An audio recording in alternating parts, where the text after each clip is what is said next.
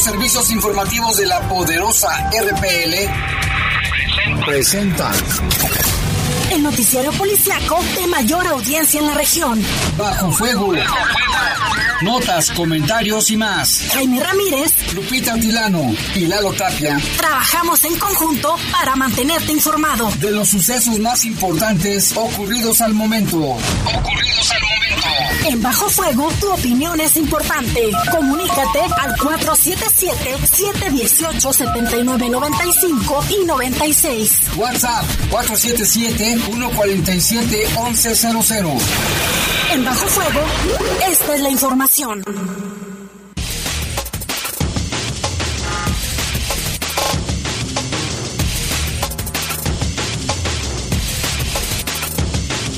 ¿Qué tal? Muy buenas y lluviosas tardes. Gracias por acompañarnos en este espacio informativo de Bajo Fuego.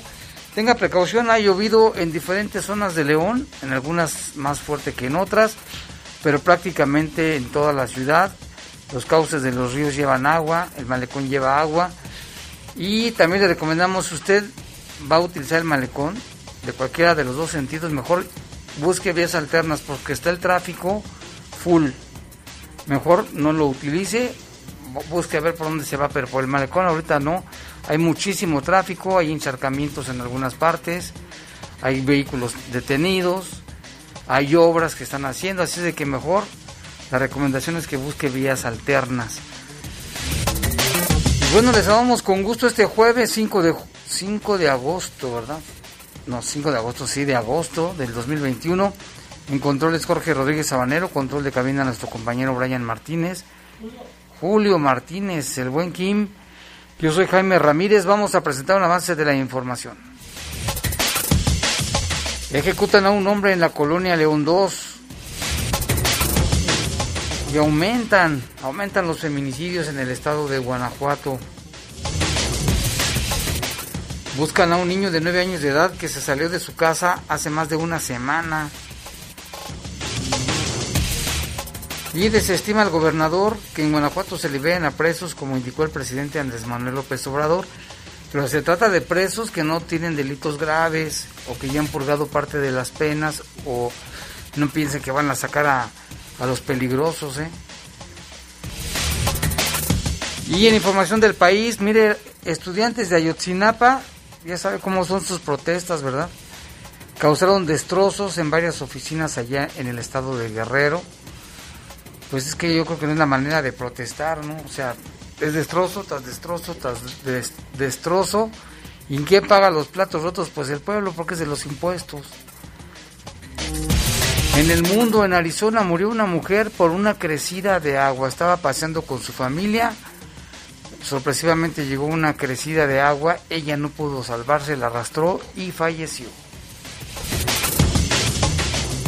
Son las 7.5, 7.5 de la tarde y está haciendo calor, estamos a 21 grados, temperatura ambiente aquí en León, que es bastante, una temperatura cálida se puede decir.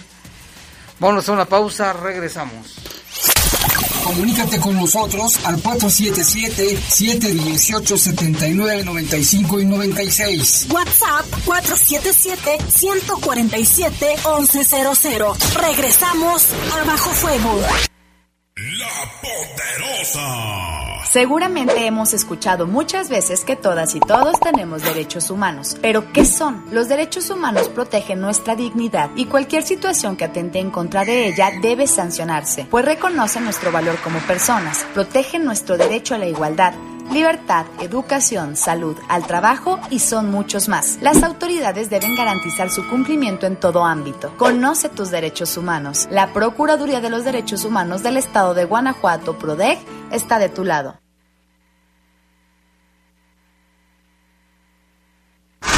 En el poder de las noticias. Poder de las noticias. Y bajo fuego. Y bajo fuego.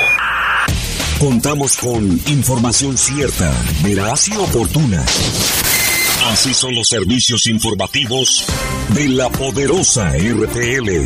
100% confiables. Confiables, confiables, Mamá y papá trabajadores. En las guarderías del DIV León te ayudamos con el cuidado de tus hijos. Inscripciones abiertas en La Merced, Jardines de San Pedro, Parque del Árbol, Nueva Candelaria y Parque Arenas. Para más información marca al 477-215-6314. Búscanos en redes sociales del DIV León. Gobierno Municipal.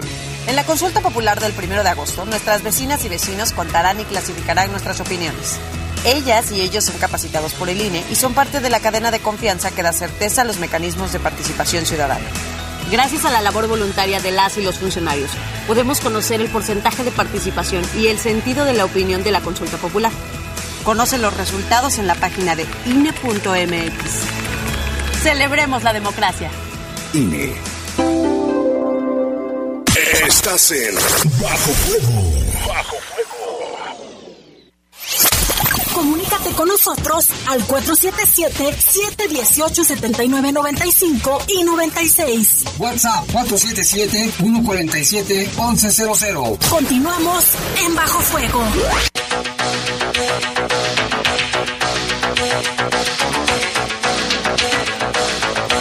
Son las 7 con 7, 7 con 7 de la tarde. Vámonos con información del país. Estudiantes de la Escuela Normal Rural de Ayotzinapa, Raúl Isidro Burgos, pues otra vez causaron destrozos en las oficinas alternas de la Secretaría de Educación de Guerrero, ubicadas en el municipio de Chilpancingo, la, que, la capital de ese estado.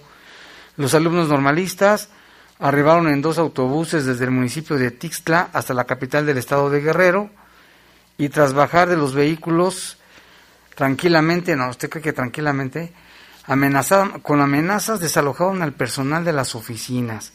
Posteriormente, los normalistas de la Escuela Rural de Ayotzinapa causaron destrozos, comenzaron a romper vidrios, papelería, computadoras, escritorios, además realizaron pintas en los muros con la leyenda Nos faltan 43, haciendo referencia al grupo de jóvenes que fue desaparecido la noche del 26 de septiembre del año 2014. Tras registrarse del lugar, tras retirarse del lugar, perdón, los normalistas de la escuela rural abordaron los autobuses y se dirigieron hacia el sur del municipio de Chilpancingo en el punto del parador del Marqués, donde pues nada más bloquearon un sentido de la autopista del Sol por un lapso de 15 minutos. Después se retiraron con dirección hacia su escuela normal rural, la cual está ubicada en el municipio de Tixla. Cabe recordar que año con año los normalistas de Ayotzinapa comienzan movilizaciones y destrozos en memoria de sus compañeros levantados, los cuales permanecen en calidad de desaparecidos desde hace ya casi siete años. Se prevé que los normalistas de la escuela rural pues agudicen su presencia en dependencias de gobierno y que en septiembre se dirijan hasta la Ciudad de México, donde cada aniversario también realizan marcha y destrozos para exigir justicia por sus desaparecidos y piden su presentación con vida. Hace apenas tres días, se dio que, de qué hablar, pues las autoridades de Morelos dieron a conocer que el Bandam, presunto líder de un, de un grupo delictivo llamado Guerreros Unidos, fue abatido en una plaza comercial de Cuernavaca. Este, y según versiones, sería la organización delictiva responsable precisamente de la desaparición de los 43 normalistas de la Escuela Rural de Ayotzinapa, Raúl Isidro Burgos. Así es de que pues se dio a conocer esto, que fue abatido el Bandam y se supone que ellos son los que desaparecieron a los estudiantes. Y en Ciudad Obregón, Sonora, tras el accidente donde siete menores de edad resultaron electrocutados en un local de fiestas en la colonia Nueva Palmira, pues este salón fue suspendido por la Unidad de Protección Civil. El titular de esta unidad, Francisco Mendoza, explicó que un candelabro de una palapa en el sitio con el viento se cayó y dejó un cable con electricidad colgando, que fue lo que chocó con la estructura, lo que provocó que se energizara y afectara a las personas. Dice, ahora quedó suspendido local, mandamos traer un ingeniero electricista para ver todo y se le dieron indicaciones de lo que se tenía que reparar. Esto fue un accidente, es impredecible, las condiciones climáticas provocaron esto, pero debieron haber revisado, ¿no? Expresó que ya después de los desperfectos sean reparados, realizarán una inspección en el lugar para verificar que todo quede en orden y que no exista ningún riesgo y que será hasta entonces que se le permita reabrir Las personas afectadas están fuera de peligro y estables, sin embargo continúan en observación para descartar cualquier daño mayor. Sufrió una fuerte descarga eléctrica. ¿eh? Recordó que los eventos con albercas y piñatas están suspendidos por la pandemia y bajo ninguna circunstancia deberían estarse realizando, por lo que hizo un llamado a los padres de familia a tomar precauciones y cuidar a sus familias. Agregó que todos los locales deben cumplir con dispositivos de seguridad y cumplir con revisiones y verificaciones anuales por parte de la Unidad de Protección Civil para operar de manera segura. Pero si había, si había tormentas, yo creo que después de una tormenta sería conveniente que también revisen, ¿no? Bueno, pero esto pasó allá en Sonora. Y también en la ciudad de Hermosillo, una menor de dos años, una pequeñita, presentó quemaduras de segundo grado en el pecho cuando se le cayó un plato de sopa caliente en su casa, en la colonia Zaguaro, allá de Hermosillo. De acuerdo con la información divulgada por la Policía Municipal de Hermosillo, ayer a las 9 de la noche tomaron nota de un caso médico legal en el hospital ubicado en la calle 8 y Reforma, allá en Hermosillo. La trabajadora social explicó a los policías que cerca de las 9 de la noche ingresó una pequeñita de dos años presentando quemadura de segundo grado en el pecho, imagínense nada más. Refirió que de acuerdo con lo dicho por la mamá de la pequeña, cuando se encontraban en su casa, la niña jugaba en la mesa y se echó encima el plato con sopa caliente. Pobrecita nenita, pero el descuido de los padres ahí también. Y vámonos hasta Veracruz, donde un tráiler que transportaba cerveza sufrió un accidente y fue consumido por el fuego mientras transitaba por una carretera veracruzana, por lo que personas y conductores que pasaban por el lugar aprovecharon para llevarse las cervezas, ya sabe usted. El percance ocurrió en la zona conocida como Cumbres de Maltrata, que se encuentra sobre la carretera que va de Puebla a Veracruz. De acuerdo con los reportes, el accidente se produjo debido al calentamiento de las balatas de la unidad, la cual provocó que el tráiler se incendiara. Tras el siniestro, vecinos y automovilistas que pasaban por el lugar, pues aprovecharon la situación para robarse cartones de cerveza que estaban en su paso. Fíjese nada más, sí, pues ya como dicen muchos, se rayaron o se cojaron con cervezas, algo que no debería de ser, ¿eh? Si se cae en mercancía, la gente debería de respetar. Y ahora vamos con información del mundo. En Arizona, una mujer murió a causa de una inundación repentina en un cañón. La víctima tenía 43 años de edad y era residente de Louisville, Kentucky. Las autoridades informaron que el trágico incidente ocurrió cuando acompañada, acompañada de su esposo y tres hijos estaban paseando por el Labyrinth Canyon en el lago Powell en el condado de Coconino, cerca de la frontera de Arizona con Utah. En el reporte emitido entre la tarde y la noche del sábado se mencionaba que caminaban cuando de pronto quedaron atrapados en una inundación repentina. El esposo y los tres niños sobrevivieron, pero la mujer no pudo fue arrastrada y su cuerpo fue recuperado hasta un día después. Mucho cuidado con estas crecientes de arroyos, porque puede ser que sea leve la corriente de agua, pero si cae una tormenta arriba, pues han pasado muchas tragedias por eso. ¿eh? Tengan mucho cuidado, aléjese de arroyos, ríos y demás. Y en otra información, una persona murió y ocho más resultaron heridas tras la explosión de múltiples vehículos en una estación de gasolina en el noreste de Venezuela. Según los reportes, la explosión sucedió a primeras horas de la tarde del 4 de agosto en una bomba de gasolina y gas de la ciudad de Barcelona, que es la capital del estado de Anzoátegui, Anzoátegui, Anzoátegui, Venezuela. Cinco heridos fueron trasladados a hospitales. Barcelona, eh, de Barcelona, presentando quemaduras en cara, cuello, parte superior del tórax, extremidades, además dificultad respiratoria por inhalación de gases. Todos ellos se encuentran en condiciones de moderado a grave, escribió el gobernador de esa provincia, Anzoátegui, Antonio Barreto. El incidente se registró cuando el autobús de transporte público con sistema de gas instalado artesanalmente se incendió mientras se surtía de gas, provocando una explosión que alcanzó a otros vehículos en la fila y en las que había al menos nueve personas, incluido el operario de la estación, cerca de los surtidores, quien murió en el lugar. Los conductores suelen hacer largas filas en las estaciones de gasolina por horas o días para abastecer sus coches de combustible debido a las persistentes fallas de suministro allá en Venezuela. Y vámonos hasta el Líbano porque entre dolor y coraje miles de libaneses se congregaron en el centro de Beirut en el primer aniversario de la explosión que hizo estragos en el puerto y parte de la capital, mientras crecieron las duras críticas populares a la impunidad de los dirigentes en esta tragedia. La conmemoración se vio empañada por la violencia y los enfrentamientos entre policías y manifestantes que dejaron decenas de heridos en la zona del Parlamento según la Cruz Libanesa. La tarde del 4 de agosto, hay que recordar, del año pasado estalló una carga de fertilizante de nitrato de amonio mal almacenado en el puerto de Beirut y dejó gran parte de la ciudad como una zona de guerra. Al menos 214 personas murieron en esta tragedia, una de las mayores explosiones no nucleares de la historia que destruyó barrios enteros allá en la capital del Líbano. Trabajadores portuarios quedaron sepultados bajo escombros mientras los bomberos que combatían los incendios ocurridos después de la explosión fallecieron también quemados.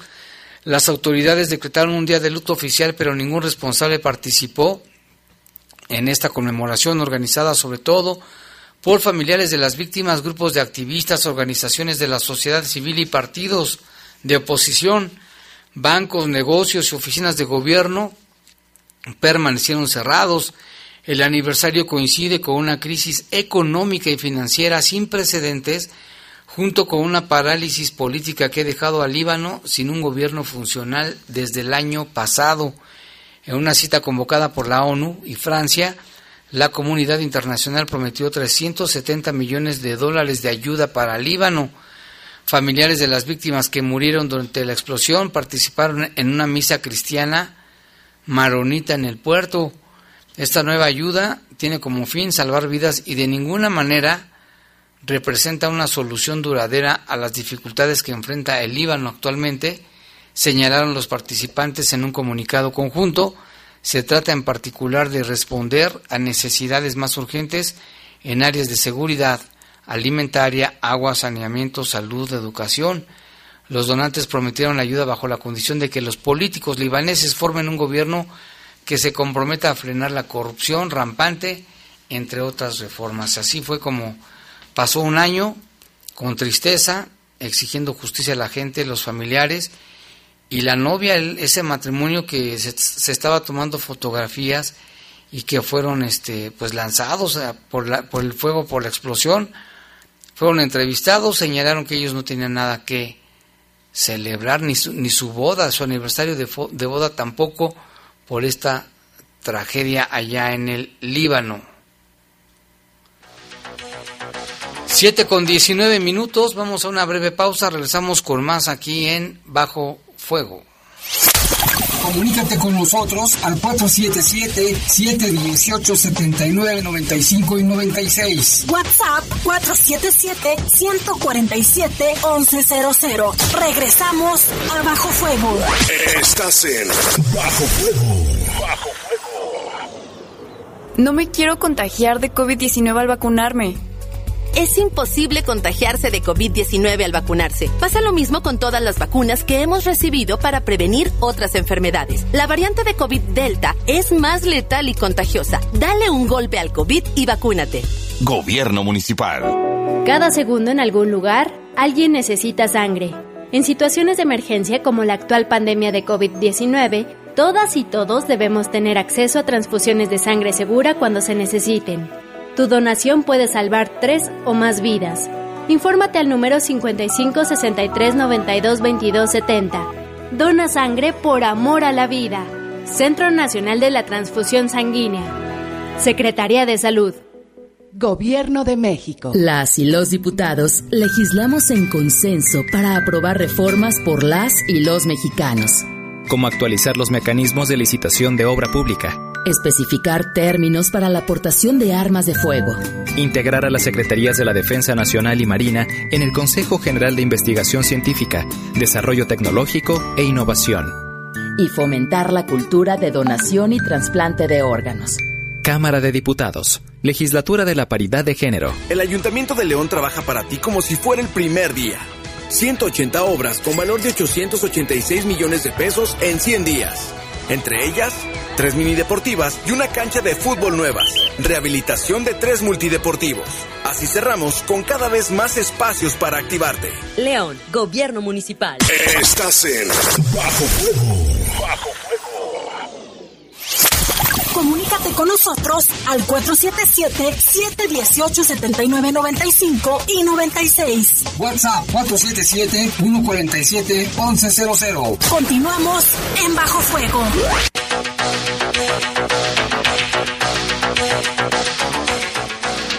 Ya son las 7 de la tarde con 22 minutos. Gracias por continuar con nosotros aquí en Bajo Fuego. Y tenga precaución porque pues hay pavimento mojado han ocurrido algunos percances pequeños, pues, pero no debiese ocurrir ninguno. Ya tenemos en la línea telefónica a nuestro compañero Lalo Tapia que tiene información sobre otra ejecución y la detención de unos presuntos ladrones. Lalo, buenas tardes. ¿Qué tal, Jaime? Buenas tardes, buenas tardes a todo el auditorio. Pues sí, otra vez, desafortunadamente, eh, tenemos información sobre una agresión con armas de fuego en contra de un hombre en la colonia León 2. Ahí bueno, los León 2, las Ilamas, en esta zona. Fue en la calle mm, Eugenio Olaez y Gabriel, Gabriel Támano, en donde esta persona fue agredida por dos hombres en una motocicleta. Uno de ellos bajó y le disparó en varias ocasiones para después darse a la fuga. Eh, los paramédicos de bomberos que llegaron ahí para brindar la atención a este a, este joven, es una persona entre 20 y 25 años, eh, pues prácticamente se me nada más confirmaron su fallecimiento. Eh, algunos vecinos señalaban, como decíamos, los responsables, dos hombres en una motocicleta, uno de ellos con sudadera negra, y pues a pesar de los operativos que se hicieron ahí en la zona, pues no hubo, no hubo detenidos. El motivo de la agresión pues tampoco se ha confirmado. Eh, esperaremos información por parte de la fiscalía y pues bueno, también el resultado de la necropsia para, para saber cuántos, cuántas lesiones presentaba este, esta persona que, que murió ahí muy cerca de la barranca, de la barranca de Venaderos fue este, este caso. Y sobre la detención de, de dos presuntos asaltantes, hubo un intento operativo, Jaime, recibimos varios reportes sobre, sobre esta movilización de, de policías, que había muchas patrullas, había también estuvieron participando elementos de tránsito, eh, varias patrullas, o sea, vehículos como tal, automóviles, motocicletas, eh, traen unas especies como de, no sé si son como cuatrimotos de ese tipo de vehículos. Eh, total que había muchos policías. Esta detención fue allí en el Boulevard Mariano Escobedo y, y la calle Parral, allí en Loma Bonita, y se dio la, se dio la detención de dos, dos hombres que aparentemente habían asaltado a un tamalero minutos antes de las 10.30 de la mañana, ahí por por esa misma zona. Eh, según la víctima decía que le habían lo habían amagado con un arma de fuego, pero en la detención no se les aseguró nada. Uno de ellos había entrado a una clínica, a un local, a un negocio de análisis clínicos, de donde lo sacaron los oficiales, obviamente con el permiso de las trabajadoras, y el otro lo, lo detuvieron allí en la Glorieta Jaime. Eh, pues bueno, está la detención. Mm, afortunadamente no pasó a mayores, no hay ninguna persona lesionada ni mucho menos y pues estos hombres, estos sujetos ya están eh, bajo resguardo de las autoridades en espera de que se haga la investigación y se pueda determinar cuál será su situación jurídica. Y fue un operativo grande, ¿no? Digo, el pobre señor Tamalero también. ¿Por qué tal si, de verdad lo hayan amenazado con arma blanca? La han de haber tirado por ahí, ¿no? lo que eso acostumbran a hacer. Sí, muchas ocasiones eso es lo que lo que pasa ya cuando se ven acorralados pues tiran ahí el arma en algún parque, que de hecho sí estuvieron por ahí buscando, pero no, no se encontró nada. Y sí, fue un operativo pues muy grande, no muchas, o sea, causó mucho asombro este operativo, eran entre 20, 25 elementos de policía los que estuvieron ahí en, en el lugar que te digo, llegaban en vehículos, en autos compactos, en camionetas, llegaron motociclistas también, llegaron estos que traen como unas cuatrimotos, eh, hizo un operativo bastante intenso y, bueno, sin minimizar ¿no? el hecho de que hayan asaltado a, o intentado asaltar a alguien, pero sí llamó mucho la atención el, operativo tan grande que hicieron ahí en toda esta zona de Loma Bonita. Lo bueno es que sí lo, lo detuvieron, ¿verdad? Los detuvieron. Sí, los detuvieron, nada más, pues ojalá que también la víctima pueda presentar la denuncia, porque si no, pues pasa como una simple falta administrativa, Jaime, y en dos días ya están libres. Lo, sale, lo sacan rápido. Pues muy bien, Lalo, estamos al pendiente por tantas cosas que siguen pasando. Muchas gracias. Gracias, y sí, aquí estamos al pendiente. Buenas tardes. Oye, ¿dónde te agarró el aguacero? Ah, a mí me tocó en Malecón, Malecón del Río, en dirección hacia, digamos, hacia el poniente. Eh, ahí fue donde me agarró el, aguacero. Eh, afortunadamente todo bien. Nada más, pues hay que conducir con precaución, ¿no, Jaime? Eh, sí, porque los, los percances pequeños o grandes están a la orden del día. Muchas gracias, Lalo. Gracias, buenas tardes. Hasta luego, Lalo Tapia, por la información pendientes. Híjole, pues sí, esto de, de la lluvia también que luego ocasiona percances automovilísticos. Y vámonos con otra información, pues fíjese que los feminicidios, ya lo hemos comentado en otras ocasiones, van en aumento en el estado de Guanajuato. De esto nos informa, tiene información nuestro compañero Jorge Camarillo. En el análisis de la incidencia delictiva del estado de Guanajuato, el presidente del Observatorio Ciudadano de Irapuato, Raúl Calvillo, dio a conocer que el feminicidio aumentó 97% en el estado, con 18 carpetas de investigación. En el caso de feminicidio, eh, tenemos que en el estado de Guanajuato, en el primer semestre, se registraron 18 carpetas de investigación. En el mes de junio del año pasado llevábamos 9 carpetas. Esto nos indica un aumento del 97% en, esta comparativa. En el 2021 la tasa que llevamos fue de 0.57 carpetas por cada 100.000 habitantes. Cabe señalar que estas se calculan solamente con la población eh, femenina y pues bueno, a pesar de este aumento del 97%, eh, Guanajuato se encuentra en el lugar número 23 estamos ahí eh, por debajo eh, de la media nacional. Los tres municipios con la mayor tasa de feminicidios son Juventino Rosas, Silao e Irapuato. León ocupa el lugar 8 a nivel estatal en feminicidios. Informó para el Poder de las Noticias Jorge Camarillo. Pues sí, un tema también que lamentablemente en Guanajuato se dan muchísimos, muchísimos casos. Todo empieza por la violencia familiar, los que, y sobre todo, la mayoría de los casos son cometidos por sus parejas, novios, esposos, y qué lamentable que esto esté ocurriendo. Ya vimos que por parte del Instituto de las Mujeres también se está trabajando bastante para concientizar a los hombres en estos temas y bajarle, bajarle lo más que se pueda a tanta violencia. Y en otra información se comunicaron con nosotros y solicitan ayuda para localizar a un pequeño niño de nueve años de edad, fíjese, nueve años de edad. Él se llama Carlos Mauricio González Ramírez. Salió de su casa hace más de una semana, nos reportan que lo vieron hace unos días por San Juan Bosco, por la zona de San Juan Bosco en León.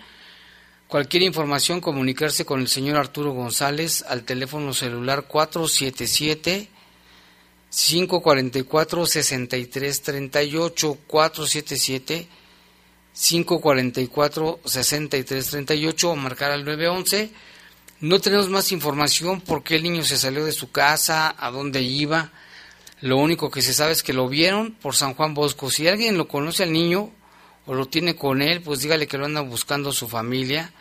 Y ojalá que nos estuviera escuchando. Carlos Mauricio González Ramírez, de nueve años, es delgado, moreno, te, tez morena, cabello corto, negro, no, no tenemos el tipo de ropa con la que se extravió, pero pues ojalá que este niño regrese pronto a su casa, su abuelito, sus papás están muy preocupados por él. Carlos Mauricio González Ramírez, que tiene más de una semana que salió ¿eh? de su casa, y donde lo han visto es por San Juan Bosco, en León, seguramente está con, en la casa de algún amiguito, o alguna situación de este tipo. Habrá que estar al pendiente. Si usted sabe algo, marque al 477-544-6338 y también al 911.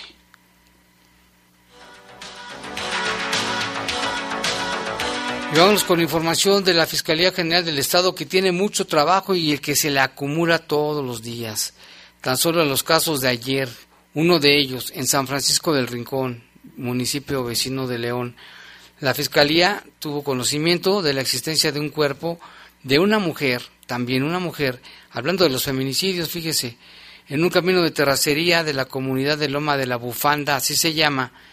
Allí en el lugar, peritos criminalistas recabaron indicios. El cuerpo de esta mujer presentaba heridas de arma de fuego en varias partes del cuerpo. Ya se inició la práctica de estudios forenses correspondientes para determinar con exactitud la causa de muerte e identidad legal de esta mujer. En tanto, la unidad especializada en investigación de homicidios lleva a cabo las indagatorias. Pues otro caso de una mujer, esto allá en San Francisco del Rincón. Y aquí en León, en los casos de León ya le comentábamos, la Fiscalía tomó conocimiento de un hombre, otra mujer, perdón, de otra mujer, hablando otra vez de los feminicidios, del caso que le habíamos comentado también de una mujer en la calle José Gutiérrez Solano de la colonia Paseo de Maravillas. Al cuerpo ya también le son practicados los estudios forenses para determinar la causa de muerte y la identidad legal. Y no se informó más, no se dijo si tenía algún tipo de, lesiones, si, qué tipo de arma, únicamente eh, lo que dice la Fiscalía es que se inició la investigación por parte del área de homicidios.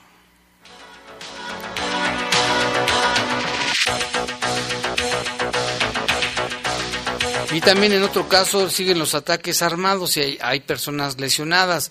A través de un reporte del hospital, anoche la Fiscalía tuvo conocimiento del fallecimiento de un hombre, el cual había sido trasladado de la calle Independencia en San Miguel, ya le habíamos comentado, del, afuera de un anexo, el monstruo, que fue lesionado con arma de fuego.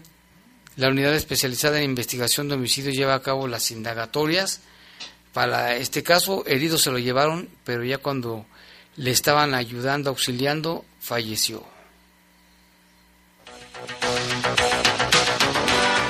Y esta madrugada también se tuvo conocimiento de otro caso, un hombre sin vida en la calle Tinto de la colonia Valle de Jerez.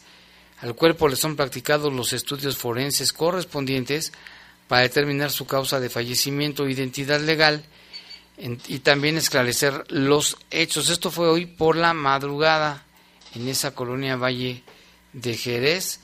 Vamos a estar al pendiente de lo que también resulten las investigaciones por parte de la Fiscalía del Estado. Y vamos ahora hasta Irapuato, porque también allá se tuvo un reporte a través de la Secretaría de Seguridad Pública del, del municipio de Irapuato, donde mencionaban que en la colonia Lucio Cabañas estaba un hombre sin vida, el cual, pues también, como en otros casos, tenía heridas producidas por arma de fuego en la cabeza, en el tórax. Al llegar al lugar, los agentes de investigación tuvieron a la vista, afuera de un domicilio, el cuerpo de una persona sin vida, que ya fue totalmente identificado y te, contaba con 27 años de edad. 27 años de edad es lo que nos están mencionando de este, de este caso allá en el municipio de Irapuato.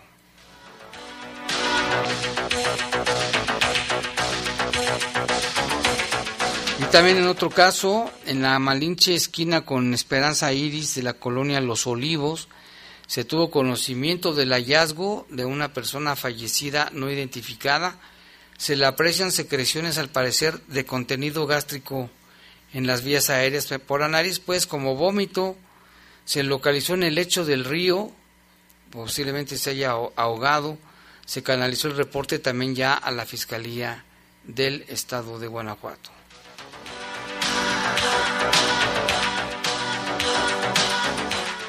Y en otra información, en León se intercambian experiencias para mejorar la seguridad privada con un simposio internacional como ejercicio de intercambio de experiencias y conocimiento de fundamentos legales para la capacitación de guardias de seguridad privada, la Secretaría de Seguridad Pública de León organiza el primer simposio internacional de seguridad privada que se realizará los próximos 19 y 20 de agosto en el Poliforum.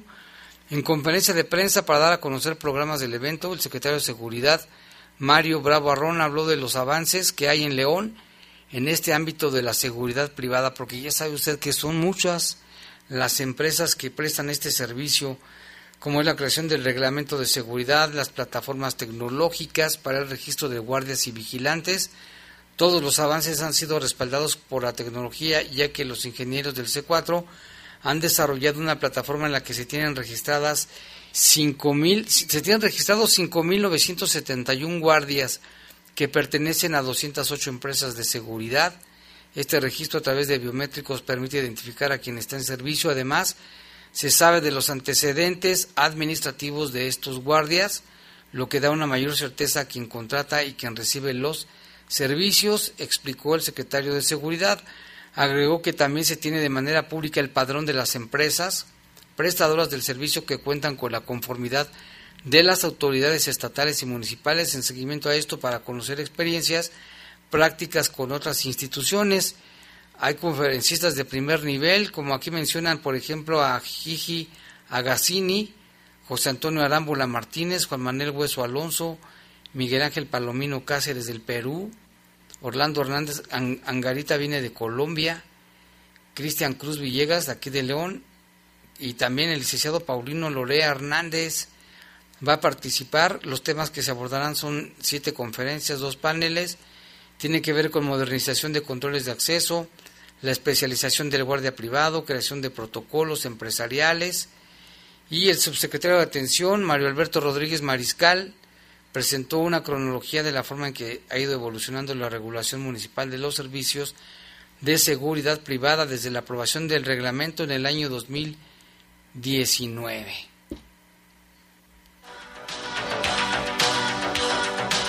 Y vamos a hacer una pausa. Regresamos en un momento.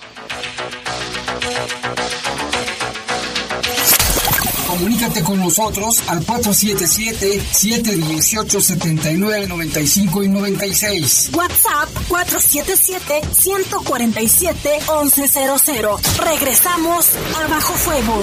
Estás en Bajo Fuego. Bajo el Ayuntamiento de León trabaja para ti como si fuera el primer día. 180 obras con valor de 886 millones de pesos en 100 días. Entre ellas, rehabilitación del mercado Aldama, renovación de dos paraderos, instalación de luminarias públicas. Así cerramos, con cada vez más espacios dignos para ti. León, Gobierno Municipal. La CNDH tiene una deuda histórica con el pueblo de México y en la actual administración nos comprometemos a resarcir el daño cometido durante décadas de simulación y omisiones. Nuestro objetivo es claro, crear una cultura de derechos humanos y velar por la dignidad de las y los mexicanos ante los abusos del poder. Caminamos juntos en busca de justicia, verdad, memoria y reparación del daño a las víctimas de violaciones de derechos humanos. Acércate a nosotros. En la CNDH defendemos al pueblo. En el poder de las noticias. Poder de las noticias. Y bajo fuego. Contamos con información cierta, veraz y oportuna. Así son los servicios informativos de la poderosa RTL. 100% confiables. Confiables.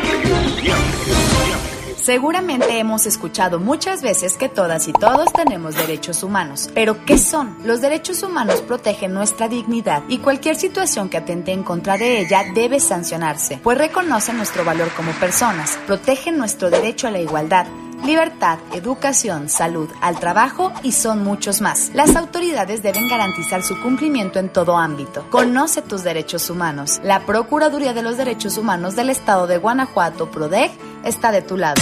Estás en Bajo Fuego. Bajo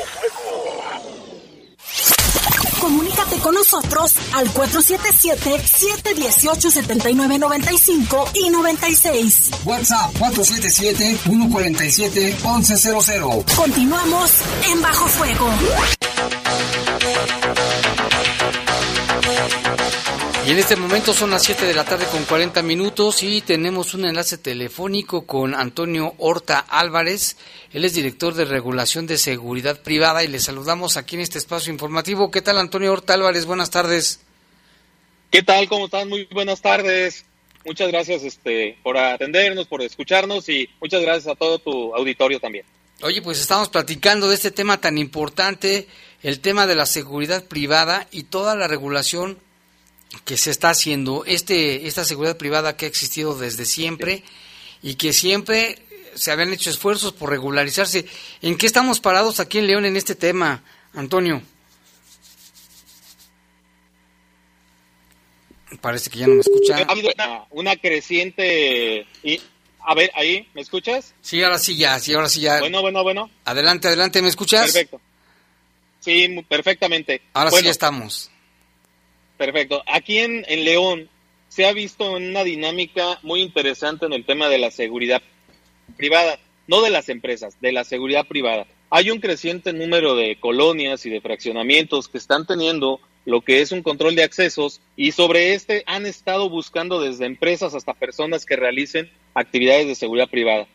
El día de hoy, la Secretaría de Seguridad Pública cuenta con un marco jurídico que inició en el 2019 con el esfuerzo y el trabajo de, personas interesadas en la seguridad pública, encabezadas por el alcalde, este licenciado Héctor López Santillana, en donde se aprobó un reglamento de seguridad privada a nivel municipal que en su caso estaba teniendo ya una modalidad adicional de la ley que son los vigilantes. Es decir, al hacer una descripción de vigilantes nos permite englobar dentro de esta misma categoría a más personas realizando esta actividad que no necesariamente fueran empresarios. Es ahí donde empieza todo este trabajo estratégico dentro de la Secretaría porque nos damos cuenta que si bien hay un número determinado de modalidades, en este caso seis a nivel estatal, estaba faltando una que estaba fuera de cualquier este, regulación jurídica, que es la de los vigilantes. Pero nos encontramos con el gran número de vigilantes que, que en su momento estaban realizando esta actividad de seguridad, pero no contábamos con ningún dato de ellos. Ahí es donde empieza el trabajo de, del secretario de Seguridad Mario Bravo Arrona, quien lidera el proyecto para poder establecer un expediente de cada uno de estos guardias y para ello necesitamos hacer una evaluación de los mismos, es decir, cuántos son, quiénes son, qué edades tienen, qué capacidades y habilidades desarrollan y el día de hoy podemos materializar ese trabajo iniciado en el 2019 y a la llegada de nuestro secretario, en donde en su momento al tener esta, este expediente, tenemos ya un padrón de cerca de seis mil guardias. Tenemos 5.967, que es un número que se está moviendo. Pero este es el número de guardias que hoy tenemos trabajando, además de otras empresas también de monitoreo o empresas de traslados de, de valores, pero todas ellas en su momento empresas que requieren de personal para poder realizar sus actividades. Número muy alto, ¿no? De, de empresas y también de, de, elementos. 208 el día de hoy empresas dedicadas a esta actividad solamente en León. Tenemos el prácticamente el 75% del padrón estatal trabaja en León. Es un número muy alto, 208. ¿Y ya no hay patito, empresas patito? ¿Todas están este, por lo menos registradas? Esta actividad es una actividad que realmente tiene una una proliferación derivado de la alta demanda que la ciudadanía en general están exigiendo que haya como parte de un servicio de autoprotección. Ante ello es muy difícil establecer y determinar cuántas empresas patito van a aparecer. Lo cierto es que al, tener ya un padrón de empresas y de guardias debidamente registrados, nos permite también tener una estrategia en la cual la detección se hace todos los días reportes ciudadanos, reportes de autoridades que no sean necesariamente de seguridad y aquellas que por detección de las unidades operativas que tenemos podamos estar identificando como empresas irregulares o patito. Y ante ello, hay empresas y diarios se están detectando empresas, pero cada vez es un número menor de empresas que se detectan, pero son materialmente suspendidas y en su caso con la nueva regulación que, que hay ahorita con las reformas a este reglamento de seguridad privada, tenemos también la posibilidad de empezar a suspender y arrestar a los servicios que en su momento sean detectados. Oye, en cuestión de armamento y hasta dónde llega la... Eh, ¿Hasta dónde tienen permitido actuar un, guardia privado o un vigilante? ¿eh? Ajá. Perdón, este, no te escucho, ¿eh? Así que hasta dónde tienen permitido, por ejemplo, hasta dónde puede actuar un guardia privado o un vigilante y también si están se les permiten estar armados o no. Hay modalidades. Hay modalidades. Las modalidades nos dan desde la protección de bienes que solamente podrían vigilar bienes inmuebles o en su caso casas o, vehículos y aquellos que en su momento son para el cuidado de personas que son escoltas. En cualquiera de los dos casos, si son armados, van a tener que presentarnos para debidamente regularizarlos los permisos que la Sedena en su caso les haya otorgado para la aportación de armas. Traslado de valores es un ejemplo de aquellos que tienen que portar un arma para la defensa en su caso y protección de estos valores y en su caso ellos tienen un permiso de la Sedena que es un permiso colectivo para poder utilizar armas. la mayoría de los, de los elementos, en su gran mayoría, no tienen este, este tipo de permiso por parte de la Sedena y por lo tanto todos sus servicios es sin armas. Y bueno, en los fraccionamientos han, también se han, ha crecido bastante el número de vigilantes, ¿no? ¿Ellos pertenecen a empresas o son, se juntan o son este, por su cuenta? Tenemos las dos formas. Los fraccionamientos o las colonias pueden contratar alguna empresa de seguridad privada y en su caso esta empresa responderá por todas estas funciones y protocolos y procedimientos de seguridad. Pero muchos fraccionamientos, en un afán a lo mejor de buscar a lo mejor una mejor oferta, una, un mejor costo, se aventuran, por no decirlo de otra forma, a contratar personas para realizar esta actividad. En cualquiera de las dos formas, el día de hoy León regulariza tanto a los vigilantes que sean contratados directamente por los eh, comités de colonos o de fraccionamientos, como aquellos que en su momento son contratados por una empresa debidamente establecida como seguridad privada. En cualquiera de los casos deberán de cumplir con los controles de, confianza básicos, las evaluaciones, y en su caso aquellas que, que están exigidas por ley, como son los antecedentes no penales, que no tenga en su momento alguna restricción para poder realizar este tipo de actividades y por supuesto pues que tengan la capacitación, porque ese es un tema de profesionalización. No basta con que le pongan un uniforme a una persona, sino deberá de tener un desarrollo de habilidades básico, de conocimientos muy básicos, pues primeramente para su autoprotección y después para que pueda proteger a los demás. ¿Y, y contemplan esta regulación, contempla capacitación? Sí, el día de hoy también tenemos ya una capacitación establecida en la Academia Metropolitana de aquí de la Ciudad de León, en donde se pueden realizar este tipo de capacitaciones, sin embargo no es el único lugar, hay personas que están dedicadas a la capacitación de seguridad privada, que tienen debidamente sus acreditaciones ante el Infospe del Estado de Guanajuato, del Gobierno del Estado, y perfectamente pueden realizar estas capacitaciones. ¿Qué les exigimos? Que los capaciten solamente y a través de este padrón y de estos enrolamientos biométricos, que es la forma como podemos identificar operativamente a todos estos vigilantes y guardias, que, que tengan esta capacitación y en su caso cuenten con aquellas evaluaciones de confianza para poder realizar la actividad. Y bueno, pues esto redunda en beneficio de, la ciudadanía porque recordarás hace otros años y en algún momento contrataban a, a, guardias de seguridad entre comillas y mucha gente tenía la creencia que estaban coludidos o que ellos mismos cometían robos en los fraccionamientos. ¿Esto ya no ocurre o ya está controlado? Acabas de decir la palabra ideal, control tenemos ya un control biométrico que nos permite identificar a aquellas personas que de alguna forma traen algún antecedente administrativo o penal y que pueden ser, llegado el momento, un riesgo para la actividad, es decir, para quienes son contratados para realizar esta actividad y que puedan tener a lo mejor acceso a esos datos sensibles de los fraccionamientos o de las personas que en su momento viven en ellos. Hoy tenemos esa oportunidad de retirar ya prácticamente a todos los guardias o vigilantes o aquellas empresas que en su momento no quieran tener este control biométrico de su personal para efectos de tener mayores garantías de ser empresas confiables o en su caso tener la certeza de las personas que están realizando esta actividad. Con esto te quiero decir que no podemos de alguna manera tener una garantía del 100%, pero sí estamos disminuyendo los riesgos para que las personas que se dedican a esta actividad pues lo hagan en las mejores condiciones para la ciudadanía en general. Pues qué bueno, porque su trabajo de estas personas, de estas empresas y personas, pues es muy importante, ¿no? En estos tiempos que estamos viviendo de mucha violencia, mucha delincuencia. Es correcto, así es. Oye, y sabemos que va a haber un evento, ¿no? Aquí en León, platícanos de qué se trata.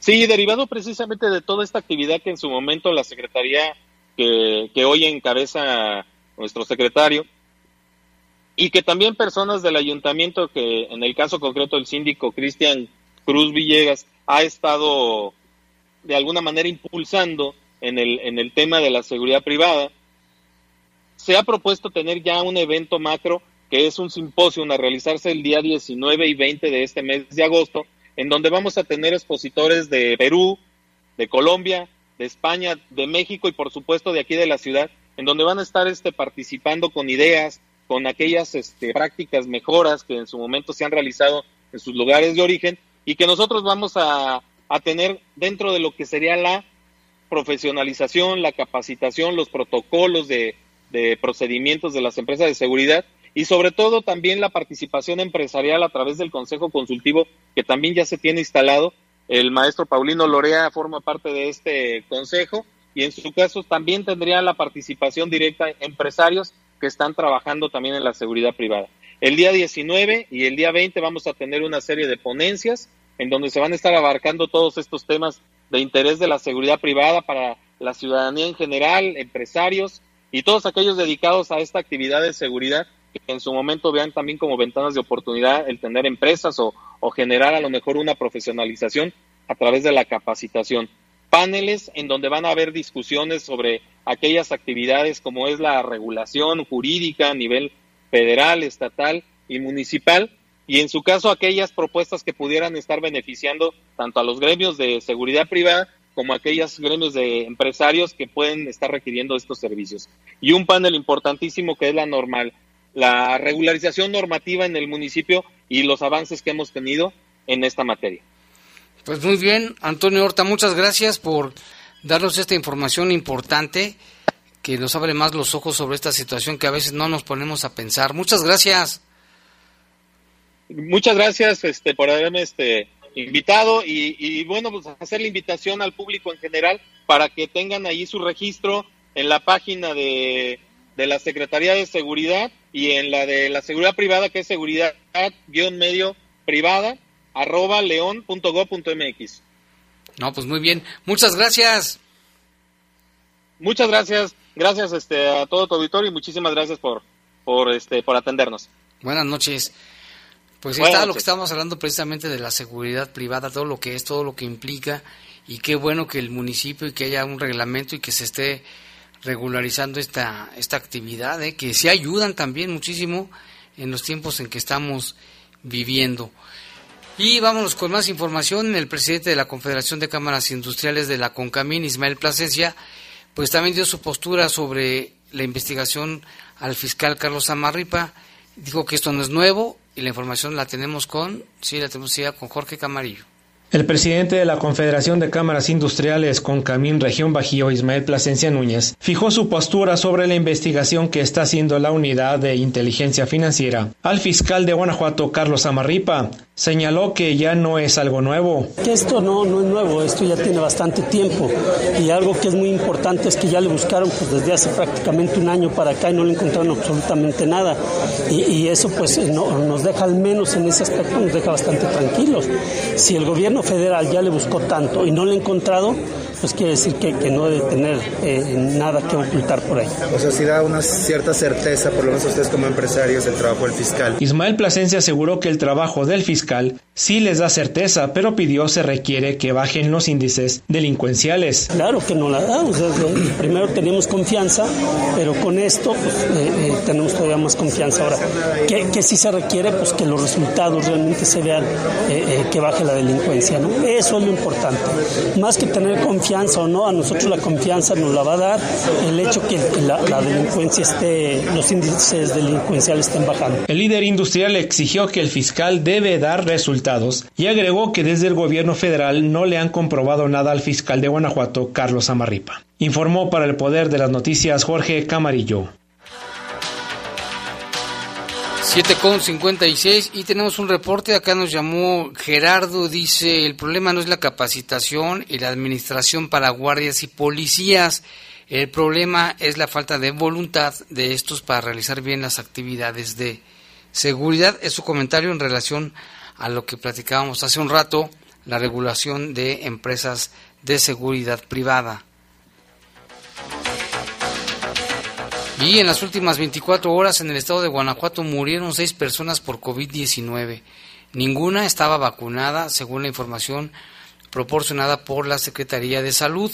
Asimismo, dio a conocer que el número de pacientes hospitalizados es de 123, de los cuales 27 se encuentran con respirador artificial, 80 en estado grave y 16 estables. La ciudadanía con el virus activo es de 3.048. De las seis defunciones, dos son de Celaya, otras, otras dos, las otras en León, Acámbaro, San Felipe y Salamanca, y fueron tres mujeres y tres hombres los fallecidos. La persona mayor tenía 66 años y la menor 36, 36 años de edad. Ante estos casos, las autoridades sanitarias reiteran su exhorto a la población que no se ha vacunado para que en, cuenta, en cuanto pueda acuda que se la apliquen ya que viven en riesgo latente de contraer la mortal enfermedad. Y mire, un diputado también dio a conocer que dio positivo de coronavirus. Esta información nos la presenta Salvador Contreras. A través de un mensaje difundido en sus redes sociales, el diputado local por el Distrito 12, Víctor Manuel Sanela Huerta, del PAN, dio a conocer que ha dado positivo a COVID-19. Con este caso, ya son 12 los legisladores y legisladoras que han sufrido el contagio, entre ellas Beatriz Yamamoto, quien murió el pasado 8 de febrero, apenas una semana después de haber rendido protesta como diputada suplente en funciones. En su mensaje de redes sociales, Sanela Huerta escribió que se encuentra aislado en su casa, con tratamiento médico y atiende sus funciones de diputado de forma remota. Asimismo, expresó que tiene los mejores ánimos de salir adelante, hizo un exhorto a cuidarse y se despide con la frase pronto nos veremos.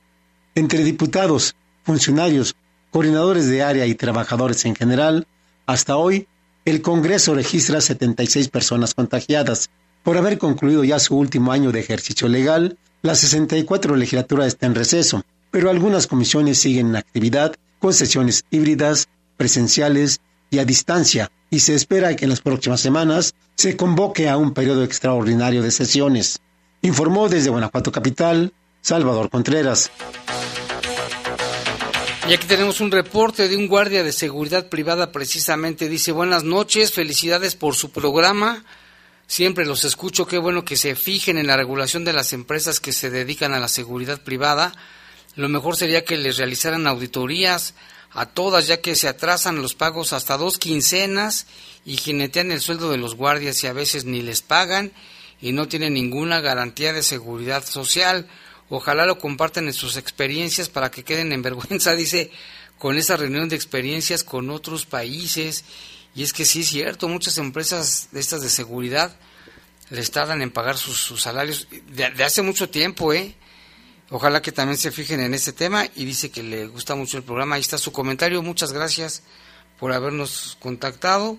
También aquí dice, hola Jaime, ¿cómo están?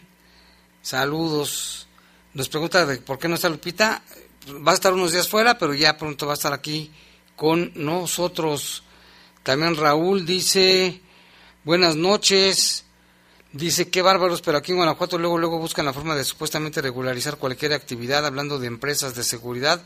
Para todo supuestamente buscan un registro y después no sirve de nada. Bueno, sí sirve para recaudar más impuestos de una manera o de otra manera, dice el señor Raúl. Aquí saludos, Jaimito, pregúntale que, en qué se basan para contratar a un guardia, porque de repente contratan hasta personas que apenas pueden caminar. Aquí nos dice esta persona que preguntemos. Y comentábamos también eso, a veces contratan personas mayores y pues no, no pueden defenderse tampoco. Y bueno, ya llegamos al final de este espacio informativo de Bajo Fuego. Gracias por sus comentarios. Le invitamos a que siga con nosotros porque a continuación viene el poder del fútbol. Los servicios informativos de la poderosa RPL presentaron el noticiario policiaco de mayor audiencia en la región. Bajo Fuego. Bajo Fuego. Gracias por tu atención.